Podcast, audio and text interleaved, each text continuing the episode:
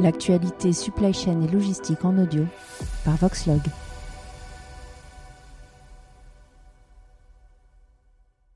Stéphane Raison, bonjour. Vous êtes directeur général et président du directoire du Grand Port Fluvio-Maritime de l'Axe-Seine Aropaport et on se rencontre à l'occasion de votre bilan 2022.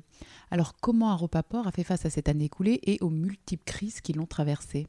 Alors une bonne année euh, chez Aropaport en 2022 puisqu'on termine l'année à plus de 85 millions de tonnes en hausse de 2%, alors dans un contexte, vous l'avez dit, qui est très dur, hein, puisque euh, on cumule cinq crises hein, entre la guerre, la crise sanitaire, euh, l'inflation euh, et puis la crise climatique, tout ce qu'on voit autour de nous.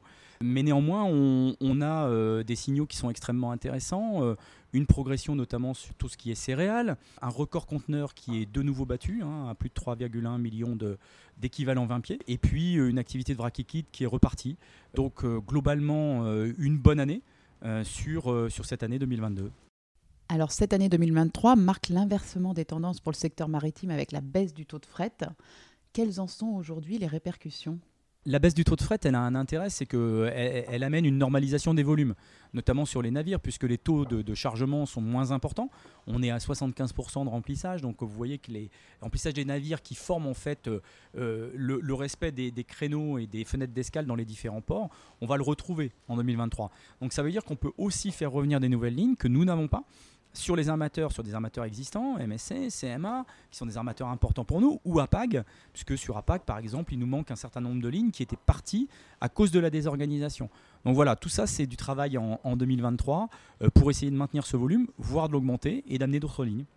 Justement, comment envisagez-vous l'année 2023 et à quel grand projet sera-t-elle consacrée chez Aropaport Alors nous, ce qu'on souhaite vraiment faire dans le cadre de notre projet stratégique, c'est euh, d'avoir des projets qui déterminent l'avenir. Donc on avait travaillé depuis 2021 avec MSC sur la sortie d'un grand projet pour le Havre, ce qui est le cas puisque en juillet 2022, MSC a annoncé 700 euh, millions d'euros d'investissement, le recrutement de 1000 personnes et le triplement potentiel de son trafic. Donc là, on, poursuit sur l'avenir parce que si ce volume si ce hub se met en place, on aura euh, effectivement euh, des volumes complémentaires qu'on pourra amener par la voie ferroviaire et fluviale partout en France. Hein. Alors sur le corridor d'abord séquoien et puis après sur toutes les grandes métropoles. 2023 sera vraiment une année de, de préparation, de On vient de terminer les nôtres sur les infrastructures, mais après, on aura le déploiement des travaux euh, sur le conteneur euh, pour accompagner ce grand projet.